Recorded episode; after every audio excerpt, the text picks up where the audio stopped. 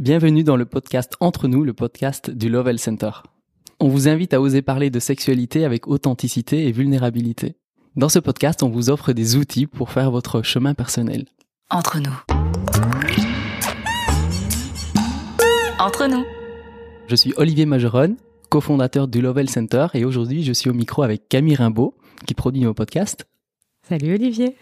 Alors dans ce nouvel épisode, j'ai la chance euh, et, euh, et la joie euh, d'accueillir Nicolas qui pratique euh, avec passion le shibari, qui enseigne le shibari, et j'ai trouvé qu'il y avait énormément de liens, d'intérêt par rapport à la sexualité, par rapport à la confiance en soi, la découverte de soi, le rapport au corps, le rapport à la nudité, le rapport à la sexualité. Je trouvais que le, le, le sujet était tellement riche que voilà, j'ai proposé à Nicolas de venir au micro, et il m'a dit oui, oui, c'est intéressant. Alors on ne sait pas nécessairement où on va dans la discussion, parce qu'on a déjà eu plusieurs heures de discussion tous les deux, et on s'est dit ben on va partager en fait ces réflexions au, grand public, comme on a l'habitude de le faire dans nos discussions un peu passionnées. Et donc euh, voilà, je te laisse la parole et pour te présenter. Donc euh, bonjour, euh, c'est moi Nicolas. C'est vrai, on a eu plusieurs heures de discussion et ça fait ça fait plaisir d'être ici ensemble pour pour qu'on explore ça et qu'on parle autour de la sexualité, puisqu'on a parlé de pas mal de choses, mais on a tourné autour de la sexualité. Pas que, comme tu le sais, moi j'ai sorti la sexualité de ma pratique, et je pense que c'est un des meilleurs moyens de d'en parler en fait. Parfois tourner autour du sujet, c'est un des meilleurs moyens de se rendre compte de quels sont ses contours et où il est, et avec quelle connexion on a. Euh, comme tu disais juste, les dans la pratique que j'ai, qui est la pratique des cordes, euh, le corps va jouer une énorme importance. Les symboliques aussi, puisqu'on va attacher, ça va nous faire penser à certaines choses. Je pense que dans l'art classique, euh, une personne attachée, c'est quelque chose qui a plus ou moins toujours existe, existé, donc qui a créé des euh, des symboles érotiques, des symboles fantasmagoriques, et euh, très rapidement on va jouer on va jouer là-dessus. Donc si on va si on réfléchissait de de ce que je moi ce que je fais, puisqu'il y a beaucoup de, façons différentes de faire des cordes, je pense que je pourrais être presque dans un côté euh, un foreplay, tu sais les euh, comment on dit ça en français? Euh, les ah les préliminaires. Préliminaires, voilà. Donc il y a vraiment un côté préliminaire qui va être très en place, euh, qui va amener sur quelque chose pour certaines personnes plutôt qui va aller toucher du, du côté de la sexualité, ou pour d'autres, et moi je me suis beaucoup spécialisé là-dessus, de l'intimité, car je pense qu'il y a une vraie différence entre la sexualité et l'intimité, avec des vrais ponts avec des vrais outils communs. Euh, L'un va influencer l'autre, mais je trouve que dans nos sociétés où on a pense que tu travailles beaucoup là-dessus. On a un vrai problème avec la sexualité, mais je pense que de façon de base, on a un problème qui est encore plus fort avec l'intimité. Et que déjà travailler son intimité, c'est se donner beaucoup d'éléments pour aller après explorer d'autres choses, dont la sexualité, dont le rapport à soi-même, dont le rapport au corps, dont le rapport aux autres. Mais déjà travailler très profondément avec son intimité, c'est quelque chose de très très important. Je vais peut-être te demander d'expliquer c'est quoi le shibari avec tes mots à toi, dans ta passion à toi, dans la manière dont tu le pratiques. C'est quelqu'un qui connaît pas du tout le shibari, tu le présentes comment en quelques mots? En quelques mots, c'est l'art d'attacher euh, des personnes avec des cordes.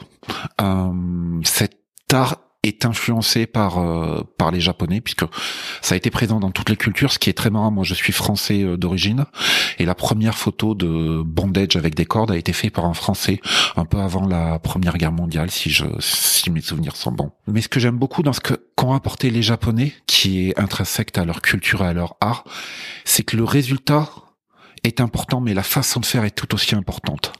C'est-à-dire que le processus qui va amener à une forme ou à plusieurs euh, va être très important. En anglais, on utilise beaucoup le terme de journée, le terme de voyage, et je pense que le processus, donc ce voyage, est extrêmement important. Donc là, l'art d'attacher. Euh, va être d'un côté donc le shibari ou kimbaku en fait puisque le vrai terme en japonais c'est kimbaku euh, ça va pas être qu'une question de résultat qui peut être esthétique émotionnel voire sexualisant, mais surtout c'est tout ce qui va nous permettre d'arriver à cet endroit-là. Un peu comme euh, comme si je cherchais à voir quelqu'un de nu dans un rapport amoureux. La façon dont je vais le déshabiller va peut-être être tout aussi important, voire même plus important que le déshabiller lui-même. C'est poétique. Merci.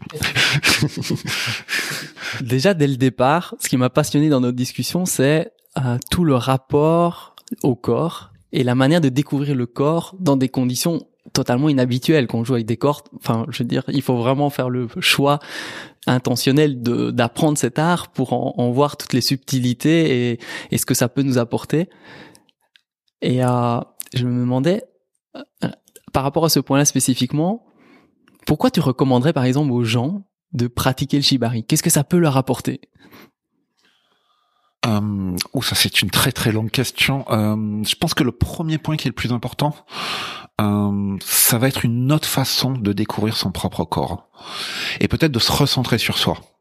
Euh, en fait, la, la peau, c'est un peu cette, euh, cette comment dire, cette matière qui va nous permettre de nous différencier de l'autre physiquement, je veux dire, et ça en ce moment c'est en train de beaucoup disparaître dans le sens où il y a beaucoup d'éléments, on est de plus en plus connecté à nos réseaux sociaux, on a presque l'impression d'avoir une puce sur nous, et on sait plus très bien en fait où se trouve notre espace personnel à, à l'espace qu'on va partager avec les autres. Et c'est vrai qu'aujourd'hui on est tous dans des euh, groupes où le travail, la famille, les partenaires amoureux, c'est un peu difficile de se définir, de savoir où on est exactement, qu'est-ce qui vient des influences extérieures, qu'est-ce qui est soi-même. Là, tout d'un coup, on va mettre une corde autour d'un corps pour la personne qui va être dans les corps, dans les cordes, et ça va nous permettre de nous resituer sur nous-mêmes et ça va même avoir cet aspect physique de nous concentrer sur notre propre intérieur. Donc je veux dire, l'un des premières choses, c'est peut-être se reconcentrer sur soi-même et se reconcentrer sur l'instant présent. Donc c'est ici et maintenant quelque chose dont on peut beaucoup parler mais qui est difficile à atteindre. Là, il y a un élément physique assez simple qui dit ici et maintenant. Le deuxième truc, c'est euh, ça peut être un art qui est assez euh, intense, pratiqué à haut niveau, voire même dangereux. Donc ça oblige à énormément focaliser.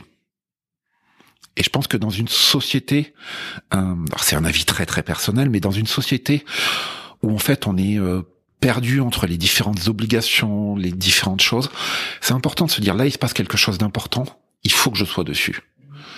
Et c'est plus l'image de moi qui est importante, c'est plus ce que je vais dire, c'est juste ce que je suis en train de vivre. Et je pense que c'est un levier important, c'est pas le seul qui existe, mais c'est un levier important pour se reconnecter profondément à soi-même, mais surtout pour s'explorer.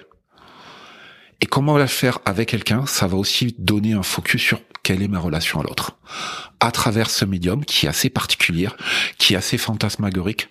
J'avais vu il y a quelques années dans un, dans une étude qu'en fait 40% de la population occidentale a un fantasme de se faire attacher.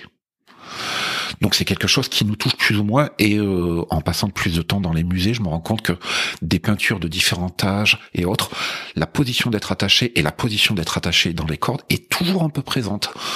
Euh, donc c'est quelque chose qui, qui fait partie de notre mémoire et de notre propre culture et qui joue sur notre propre fantasme. Et évidemment, dans cette société où on doit être tous indépendants, tous extrêmement euh, prêts à faire beaucoup de choses et tout ça, donner le laisser aller, et aller dans ces dans ces lieux-là, c'est quelque chose qui euh, qui est presque du domaine de l'interdit. Qui dit interdit dit très souvent euh, fantasme et donc euh, exploration de l'inconnu. Ouais.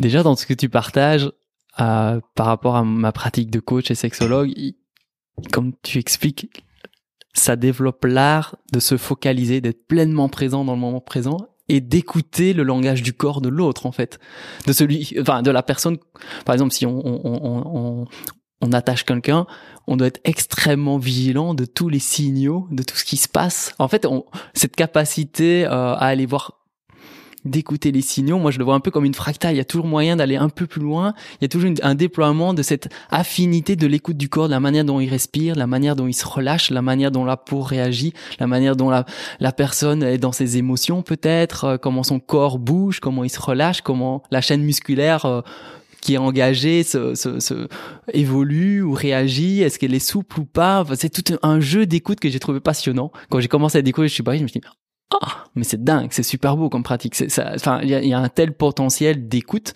Et pour la, par exemple, la personne qui se fait attacher, c'est aussi cette, comme tu dis, cette capacité à qui je suis, où sont mes limites, mais aussi quelle est ma capacité à lâcher prise et être en confiance, quoi. Il y a quelque chose de extrêmement puissant pour les deux personnes.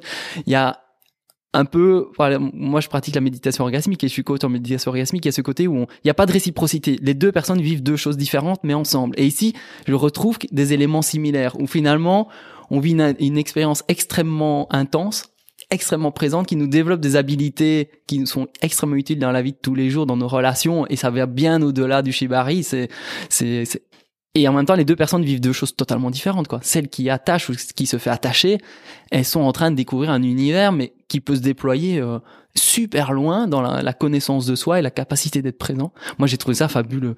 Vraiment, je le partage parce que Alors, je vais pas être tout à fait d'accord avec toi pour le coup. Euh, je pense que les deux personnes vivent pas deux choses complètement différentes. Généralement, je dis, euh, puisque j'enseigne le, le kimbaku ou le shibari, euh, qu'en fait, ce que je dis au modèle est bon pour les personnes qui attachent, et ce que je dis aux personnes qui, qui est bon pour les modèles. On parle vraiment d'un dialogue. Et en fait, tout ce qui arrive dans l'un arrive dans l'autre. Et, euh, et je pense qu'en fait, tu parlais de relâchement, de choses comme ça. Il faut un vrai aller laisser aller pour pouvoir diriger une personne. Parce que pour pouvoir diriger une personne, c'est voir, comme tu disais, tous les signes extérieurs. Donc, il faut lâcher prise au fond de soi. Il faut se redéfinir. Il faut, il faut savoir pourquoi on va faire ça à cette personne et qu'est-ce que cette personne est capable de recevoir. Donc, tu as, un vrai dialogue qui va se mettre en place. De petits signes à petits signes. Moi, j'ai plutôt envie d'aller là-dedans. Comment elle réagit Comment elle va me regarder Qu'est-ce que ça va évoquer chez elle Comment ma, ma, ma position dans l'espace, ma position physique ce que je vais aussi dégager, puisqu'on dégage, on parle généralement d'un terme assez euh, vulgaire qui est l'énergie, mais qui peuvent être aussi bien l'attitude physique, la, la tension nerveuse qui est autour de nous. Euh, ça peut aller du côté olfactique. J'ai même une amie qui a fait des études sur le côté rayonnement lumineux du corps au niveau de la communication. En fait, tous ces différents layers vont participer à la communication. Et je pense que c'est très important, en fait, de... Là, on est en train de discuter, c'est très agréable mais aussi de parfois avoir ce type de dialogue en enlevant le langage. Le langage est toujours là en termes de sécurité, en particulier dans nos pratiques, ça peut être dangereux, donc il est important de dire ouh là il y a un truc qui va pas et de toujours l'avoir en option.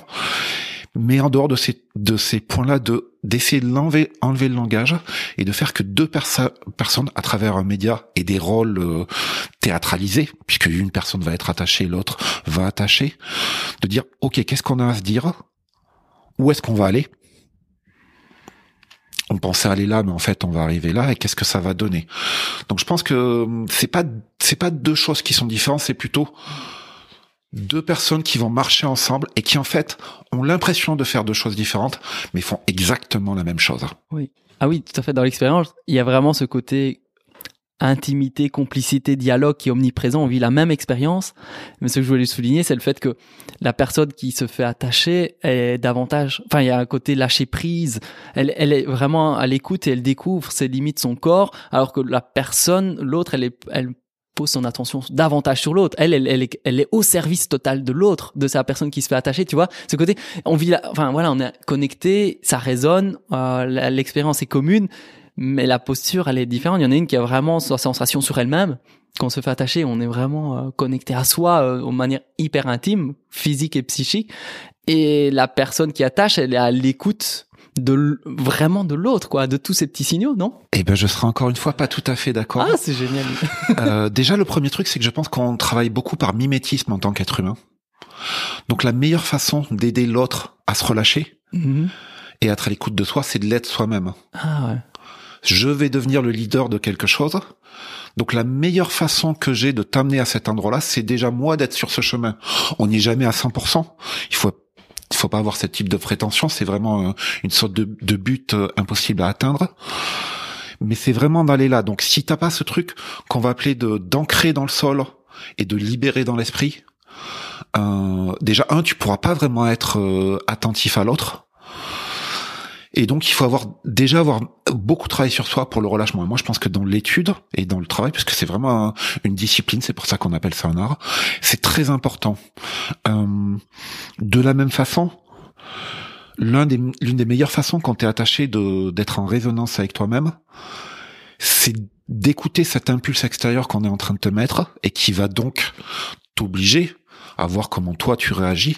Mais donc si t'as pas d'écoute très profonde sur ce que l'autre va te va, te va te proposer, il y a une très grande possibilité que tu sois en opposition. Et donc quand tu es en opposition, tu es en opposition à l'autre, tu es en opposition avec toi-même, tu es en opposition avec tout. Et donc si t'es si t'as pas ce, cette forme de je suis à l'écoute de de la personne qui va me diriger, en fait tu peux pas aller très très loin. Ça peut être très très, euh, pour moi, c'est très proche de de deux arts euh, assez intéressants et pourtant très différents. Le massage taille, par exemple dans le massage taille, on dit que tu sais que tu fait un bon massage quand toi, en tant que masseur, tu vas mieux. Euh, et l'art de l'équitation, où en fait on va avoir vraiment les deux respirations de ces deux mammifères qui font pas du tout le même poids, qui vont être énormément en connexion. Et en fait, tu forces pas un cheval à faire quelque chose, tu révèles ses capacités naturelles. Waouh, c'est philosophique et c'est beau, hein. Ça permet d'aller déjà très très loin dans, cet art. J'allais te poser la question justement, si tu pouvais détailler cette philosophie et pourquoi tu pratiques euh, cet art. Pourquoi t'es en un... Ouais, comment t'y es arrivé et, et pourquoi t'as décidé d'être coach et de consacrer ta vie à ça en fait? Alors, euh, pourquoi et comment j'y suis arrivé? On va commencer par cette question. Il y avait plusieurs questions. Le premier, je pense que je m'en suis pas rendu compte, mais quand j'étais très jeune, j'adorais jouer aux cowboys et aux indiens avec mes amis. Sauf que moi, je faisais toujours partie de la team qui allait attacher les gens.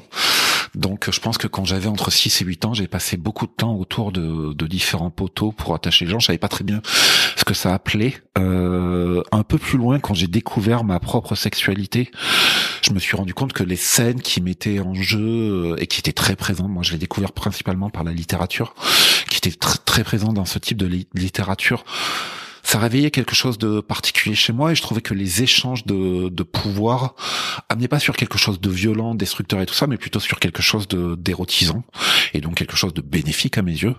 Euh, et un jour, bon, je j'ai un peu plus de 40 ans, donc j'ai connu la naissance de l'internet à grande vitesse, euh, voilà ce qui doit étonner les plus jeunes d'entre nous. Et euh, j'étais dans ma chambre d'étudiant et je regardais différents sites euh, proposant des, des comment dire des des images érotisantes et je suis tombé sur sur comment dire sur une image de bondage japonais. Je sais pas pourquoi, je l'ai vu et j'ai fait c'est ça ça a été une évidence. Et après, ça a été un très très long chemin puisqu'aujourd'hui, euh, la connaissance des différentes sexualités, dont le bondage et des différentes activités underground, est beaucoup plus facile à obtenir. Le Internet nous a beaucoup aidé à créer des communautés, à créer des, des lieux ressources et ce genre de choses. Euh, mon chemin a été beaucoup plus difficile. J'ai vécu quatre ans au Japon, entre autres pour ça, pas que pour ça, mais entre autres pour ça. Euh, ça a pris beaucoup de temps en fait, et je pense que ça c'est l'un des points les plus intéressants. Peut-être qu'aujourd'hui, on a un accès à tout qui est beaucoup trop facile si on s'en donne de la peine. C'est pas toujours facile de s'en donner la peine. C'est pas toujours facile d'avoir le temps et l'ouverture d'esprit. Ça, c'est un autre problème. Mais directement, dès qu'on est débloqué de ce côté-là, on a un accès très rapide. Et je pense qu'il y a un côté négatif à ça. Je pense que le côté journée, le côté prendre son temps pour faire chaque step, pour le vivre pleinement, pour y prendre plaisir est extrêmement important. Et je pense que dans la, tu parlais tout à l'heure de philosophie, je pense que c'est l'une des bases qui m'a été apportée par mes sensei de découvrir petit à petit et sur chaque plateau prendre de temps à l'explorer, à y prendre plaisir, à avoir ses propres déceptions aussi. C'est extrêmement important. On trouve ça très très fort dans le Kimbaku d'être en face des choses qui sont considérées par nos, par nos, comment dire, par nos cultures occidentales comme négatives. La douleur, par exemple, peut faire une, partie intégrante de la corde. Et c'est important. Tu ne peux pas connaître le confort si tu n'as pas la douleur. La tristesse est extrêmement importante. Tu ne peux pas avoir la joie si tu n'as pas, si tu n'es pas allé explorer la, tristesse. Euh, Parfois, la colère, on peut faire sortir la colère dans les cordes. C'est tout aussi important. Tu peux pas avoir cette forme d'amour intrinsèque si t'es pas allé explorer la colère. Donc, tu vas vraiment explorer les deux côtés. Et ce qui, je trouve vraiment intéressant, c'est que dans le travail des limites, qui est une de mes spécialités dans les cordes, c'est que tu vas très facilement aller explorer ces trois euh, émotions dites négatives, mais qui sont tellement nécessaires pour vivre leur pendant pendant dit euh, positif.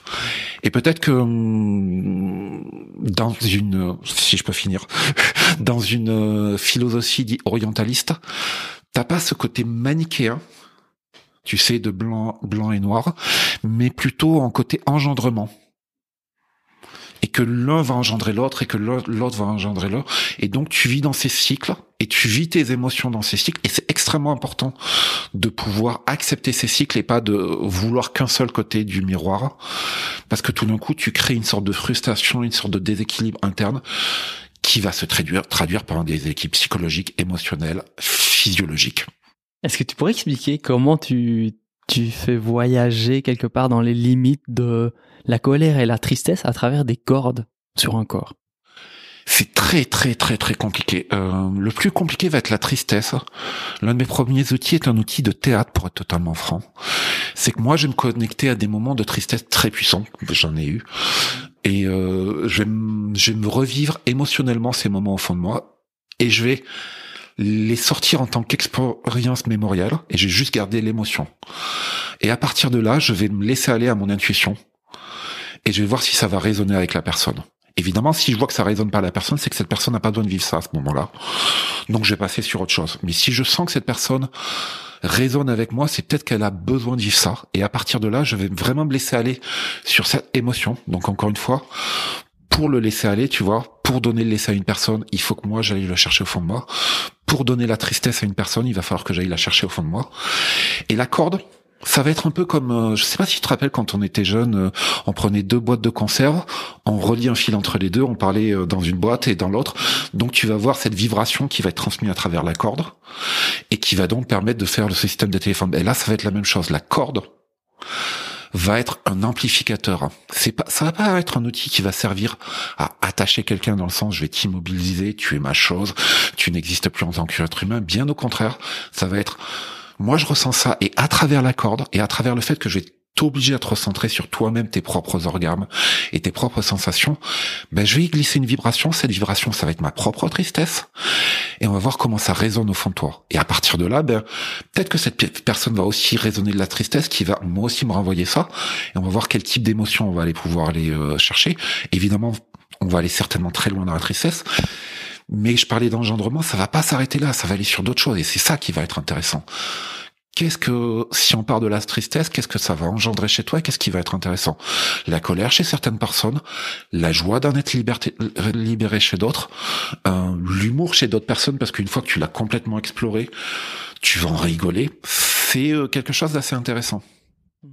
C'est vraiment la corde comme outil de lien, de connexion et euh, il y a un aspect de healing, comme on dit en anglais, de, de, de presque de guérison, d'aller connecter quelque chose, voir ce que ça peut engendrer d'autres. Et souvent, ça, j'imagine, ça a des effets de, de relâchement, parce qu'on joue quand même sur les tensions du corps, les tensions musculaires, la respiration. Enfin, j'imagine qu'il y a des relâchements et euh, des, des, des, un bien-être. Ou... Très très rapidement, on va avoir des relâchements euh, qu'on va avoir à différents niveaux. Le premier dont tu viens de citer, qui est un niveau euh, corporel très rapidement, par exemple, la corde peut prendre des tensions musculaires. Donc tu te rends pas compte, mais si tu enfermes la poitrine, on a des muscles qui fonctionnent 24 heures sur 24. Ils vont, ils vont voir une partie de leur euh, leur activité qui va être pris par la tension de la corde. Ça existe sur euh, différentes méthodes de taping pour euh, passer des contractures musculaires. Donc ça c'est très physionomique, c'est très simple un peu plus loin que ça, parfois on va pousser le corps un peu plus loin, on va le mettre en difficulté.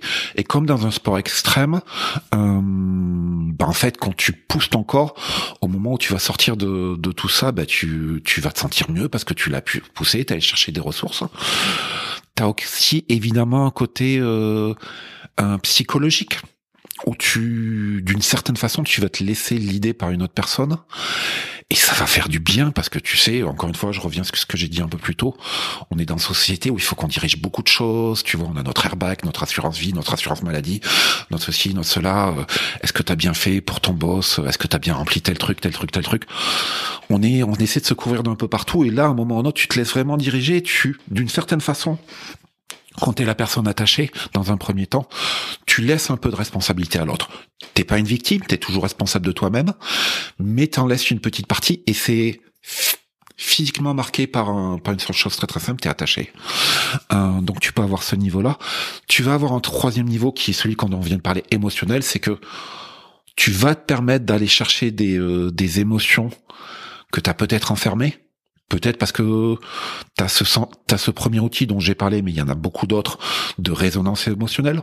Aussi, si on reprend sur quelque chose où tu vas aller chercher sur tes limites, au moment où tu vas chercher sur tes limites, tout ton visage social, tout ce que tu dois tenir, en fait, tu peux plus le faire parce que tu vas tellement chercher de ressources pour tenir tes limites que tu es obligé de tout laisser descendre.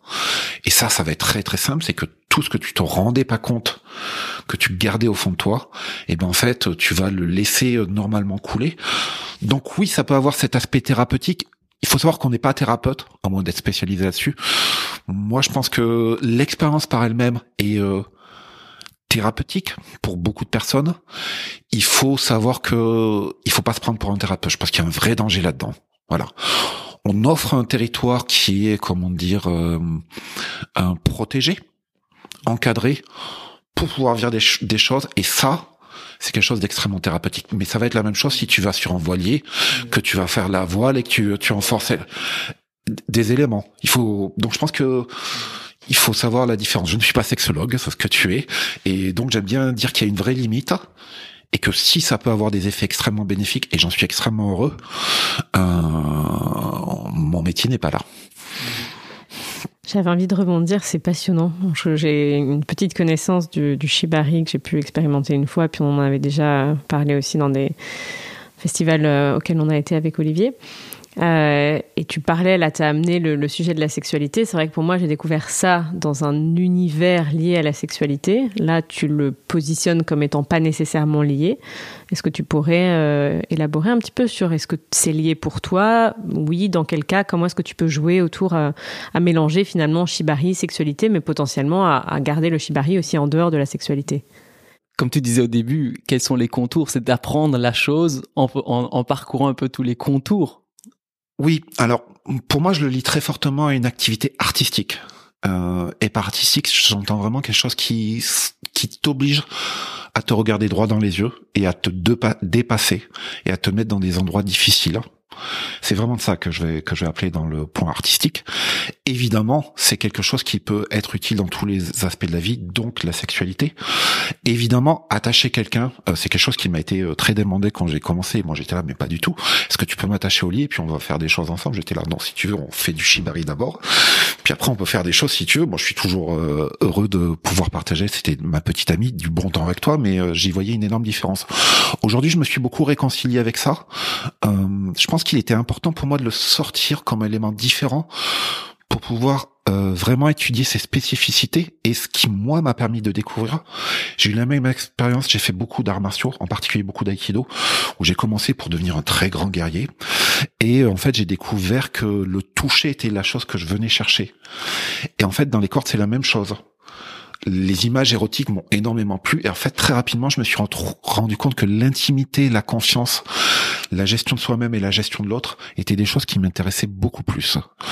À partir de là, que tu le fasses dans un acte amoureux, quel qu'il soit, dans un acte sexuel, quel qu'il soit, dans un acte érotisant qui est encore une, pour moi une autre partie. J'ai une modèle avec qui euh, je travaille beaucoup l'image érotique.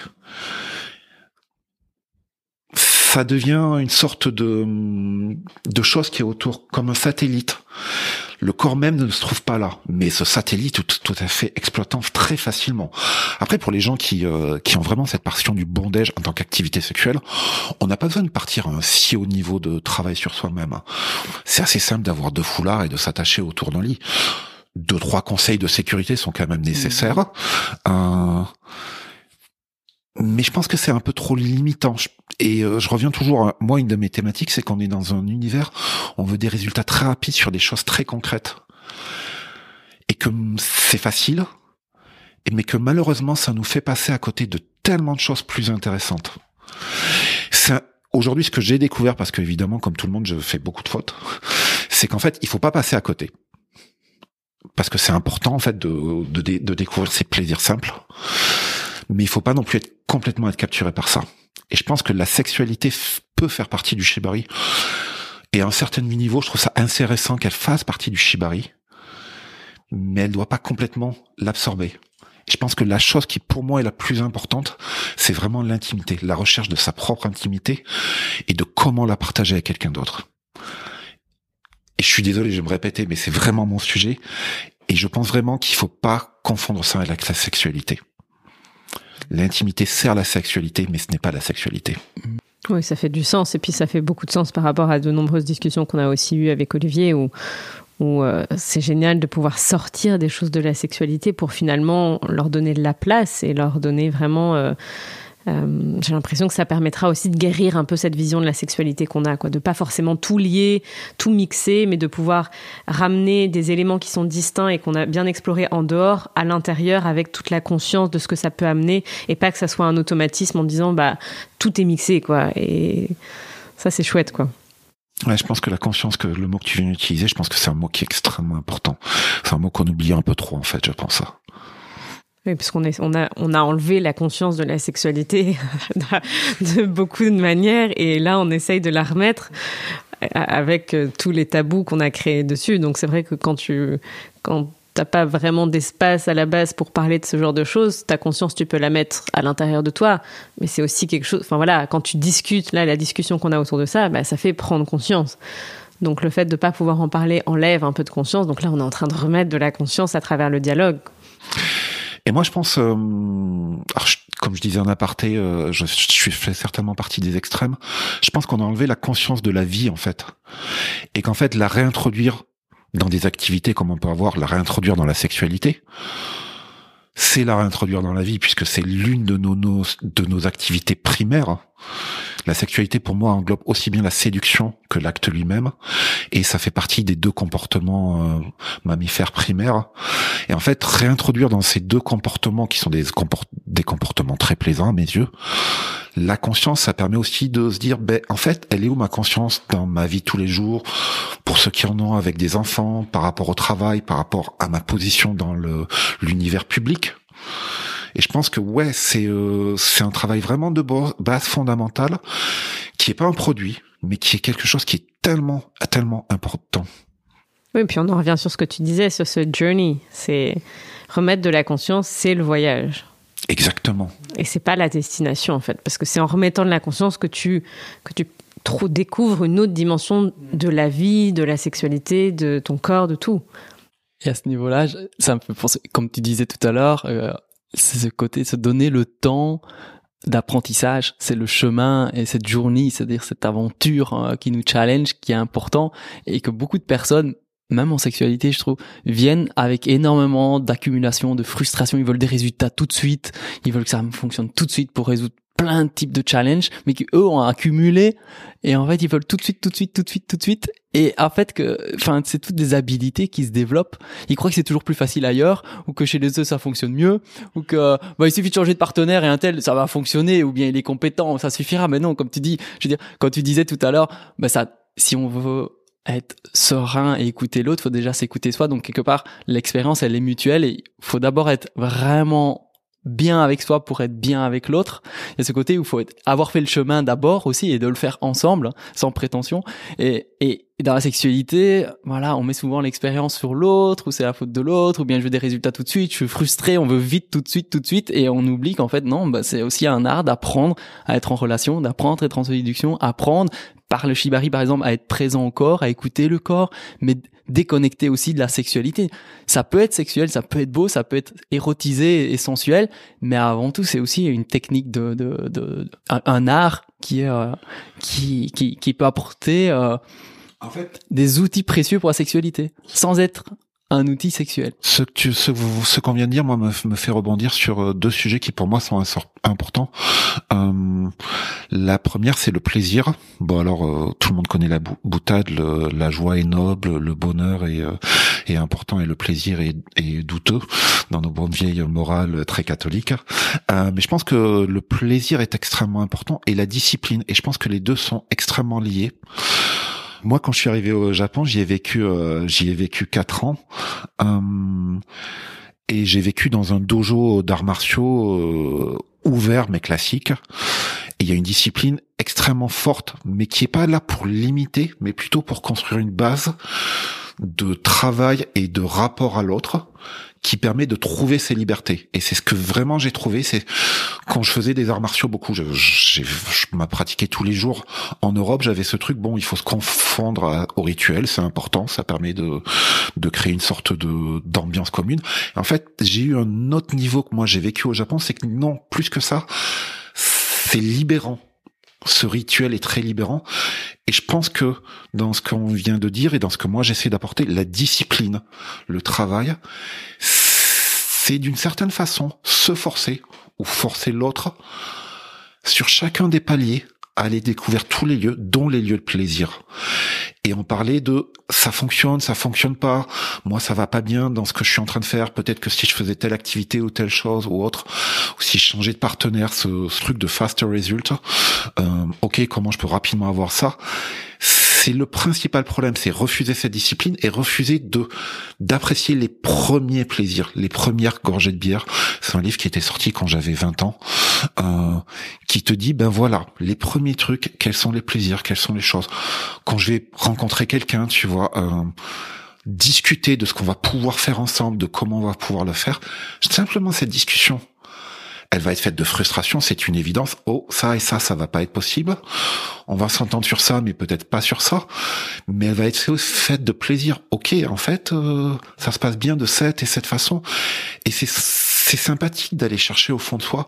De, en fait, même si j'ai 20 ans d'expérience, cette personne est en train de révéler cette partie de moi dont j'étais pas sûr de que je voulais me connecter à ou alors cette personne est en train de me reconnecter à cette partie de moi que j'ai un peu oublié parce que je suis allé loin sur tel sujet ou loin sur tel sujet. Et tu vois, par exemple, moi, quand je vais travailler avec un modèle, moi, j'essaie de travailler sur, sur du long terme avec les modèles, me dire que tous les paliers, c'est pas juste leur permettre de découvrir ce qui va se passer, c'est moi me redécouvrir à l'intérieur, voir les parties que j'ai oubliées, voir les parties que je n'ai pas explorées, et tous ces menus plaisirs comme toutes ces petites difficultés qui sont liées pour moi elles sont extrêmement importantes. Et je pense que ça, c'est un des trucs qui manque énormément à notre société, où on veut un produit fini, poliché, parfait, qui est au niveau de notre qualité. Et en fait, on oublie juste un peu qu'en fait, euh, c'est tellement mieux de le construire, tu vois, et de le faire petit à petit tu vois, de le, un peu comme si on était des simples artisans. Euh, j'aime bien travailler le bois euh, à mes heures perdues, où tu vois, tu as une masse de bois qui ressemble à rien et tu, tu vas enlever petit par, par partie des parties. Tu vas, tu vas penser que tu as un produit fini, tu vas le regarder, tu fais ah ben non, il faut travailler ça et ça et ça. Et petit à petit, en fait, le processus est extrêmement plaisant parce qu'il révèle autant de la matière que tu es en train de travailler que de toi-même. Et aussi parce qu'en fait, c'est une forme de méditation, en fait, simplement, tu vois. C'est vraiment chouette parce qu'il y a un lien avec le podcast qu'on vient d'enregistrer précédemment sur la séduction avec Anna.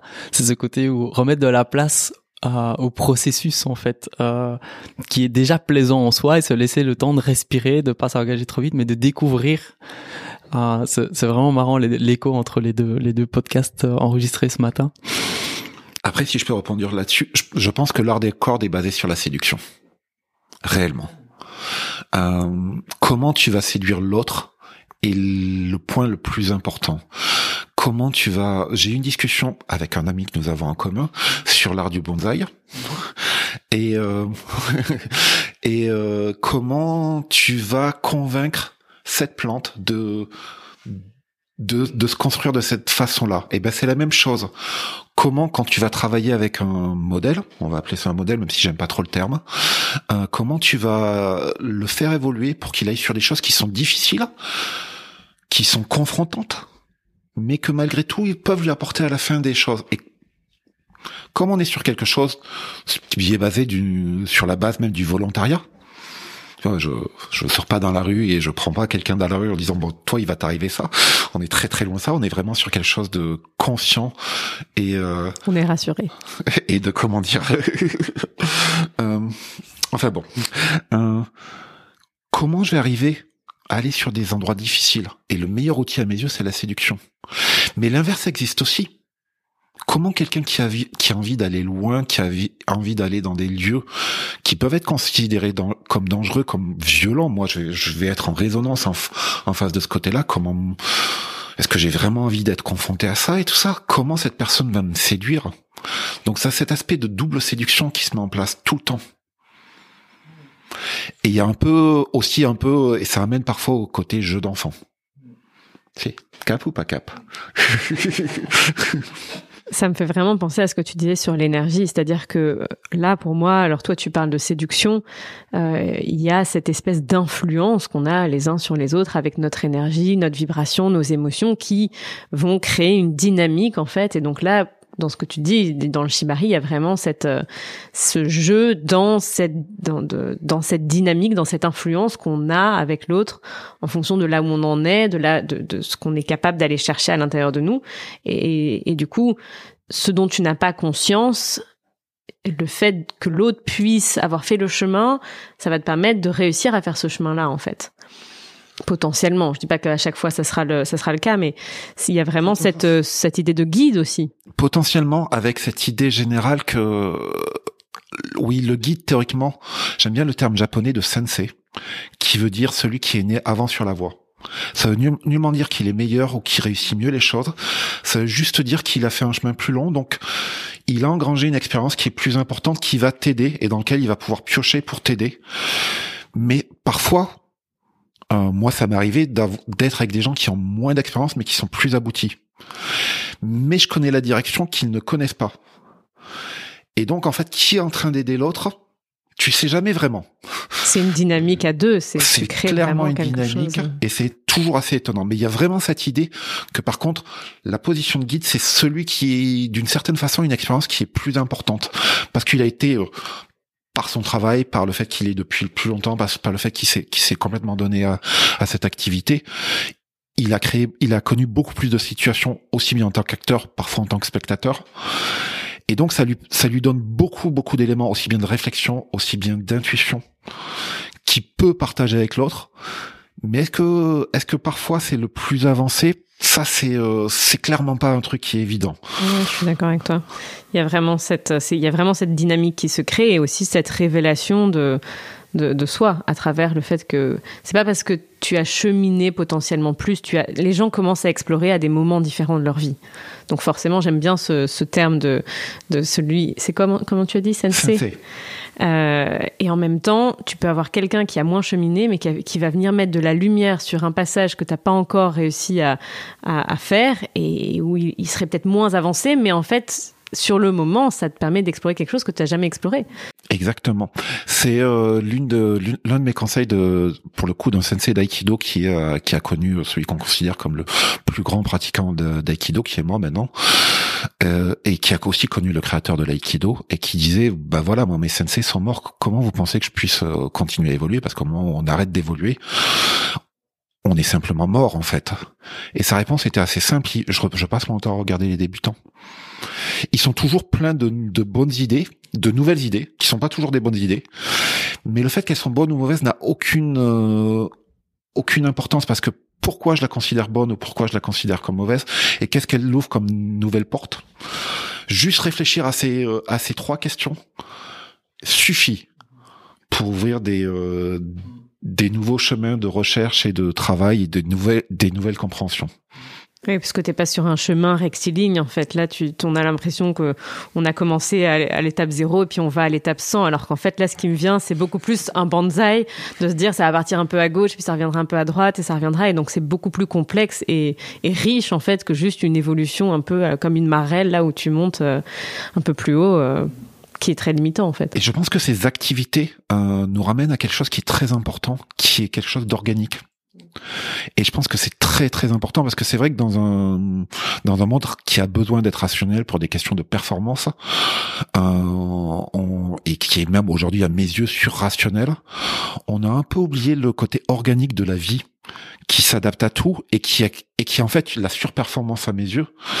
Euh, et je pense que c'est important de se reconnecter à ça et de se reconnecter par une pratique qui est pas qu'organique au niveau des résultats, au niveau de ce qui se passe, mais qui est organique au niveau de sa, son évolution, de son rapport à l'autre et autres.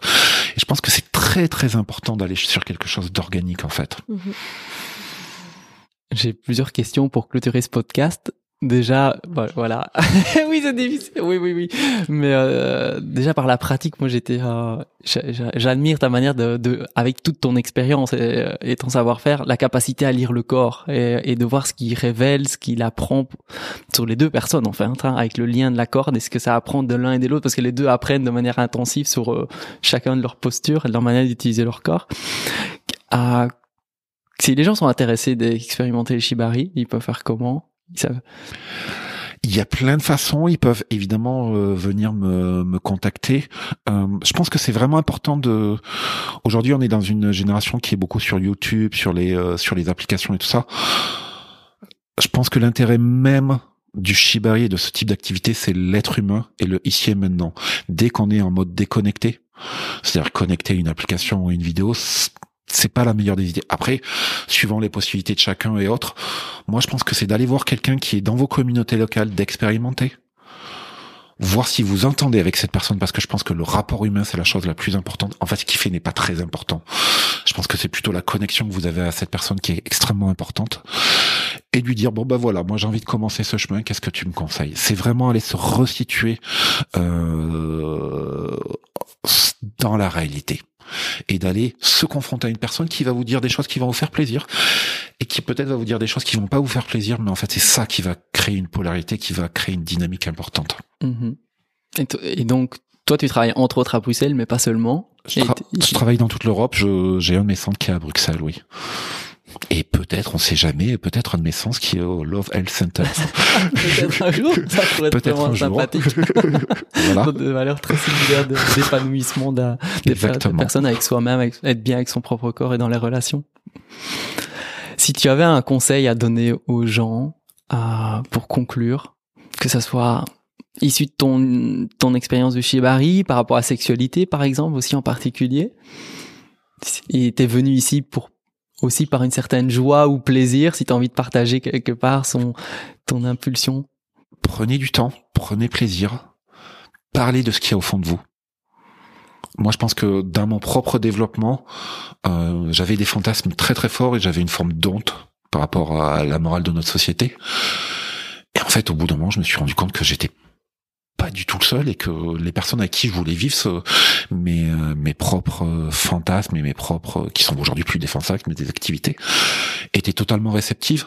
Et plus j'arrivais à parler normalement, donc plus j'avais, plus j'avais réglé de choses par rapport à ça, et plus en fait c'était simple et naturel de les vivre. Et puis on allait sur des activités euh, humaines, simples, créatives, euh, joyeuse. Simplement, soyez simple. Par rapport effectivement à ce qu'on disait tout à l'heure, il y a cette côté apprentissage, discipline, plaisir, et c'est tous les petits plaisirs du processus, comme tu dis, dans la séduction, dans l'art d'être en relation par un corps, par plein de petits détails qui font qu'en fait, moi j'y vois des liens, parce que on veut tout tout de suite aujourd'hui parce qu'on accumule et puis on veut rapidement trouver des solutions. Mais on est vraiment je trouve que le shibari et le slow sex sont très très connectés parce que c'est ralentir découvrir les plaisirs les subtilités et finalement avoir une vie beaucoup plus amusante rayonnante et comme tu dis arriver à parler des fantasmes arriver à parler de de ses désirs d'être en relation d'être très intime parce que comme tu disais tout à l'heure aussi c'est plus lié à l'intimité qu'à toute autre chose et qu'on est bien loin de pratiques un peu farfelues, bizarres ou qui font peur ou qui sont enfin réservées à des personnes un peu sadomaso. Non, ça peut être lié à plein de choses. On peut connecter le shibari au BDSM, euh, à, à, des activités sexuelles ou pas, à de là, mais c'est beaucoup plus vaste que ça, c'est beaucoup plus riche et ça peut aider les gens dans leur apprentissage, si quelque part ça leur parle au fond d'eux, que le shibari comme toi enfant, euh, tu te dis ah mais ça me parle en fait, euh, expérimenter, mais osez expérimenter, faites une euh, une session euh, de découverte et voyez si effectivement ça résonne en vous parce que ça peut être un super outil de découverte. Ça passe par le corps avant même l'esprit en fait, c'est vraiment une expérience corporelle quoi. Je crois tout à fait, on pourrait en parler beaucoup beaucoup, mais je pense que oui, oser faire le premier pas et le premier pas c'est la rencontre de l'autre. C'est juste ça. C'est déjà énorme, mais c'est simple et énorme en même temps, si j'oserais euh, finir là-dessus. ouais, je trouve que c'est un beau monde, la fin. C'est simple et en même temps énorme. Ça permet de potentiellement lentement, mais sûrement euh, avancer vers soi-même et avancer en lien vers l'autre. Et on a, voilà, c'est une chouette chose à rajouter euh, à la société ou au monde en ce moment, je trouve. Merci. Merci. Voilà, on arrive à la fin de cet épisode. On espère qu'il vous aura plu. Euh, c'est toujours un plaisir pour nous aussi d'explorer, hein, de découvrir euh, de nouvelles choses, de se questionner, de, prendre euh, conscience. Donc merci Nicolas pour ce bel échange.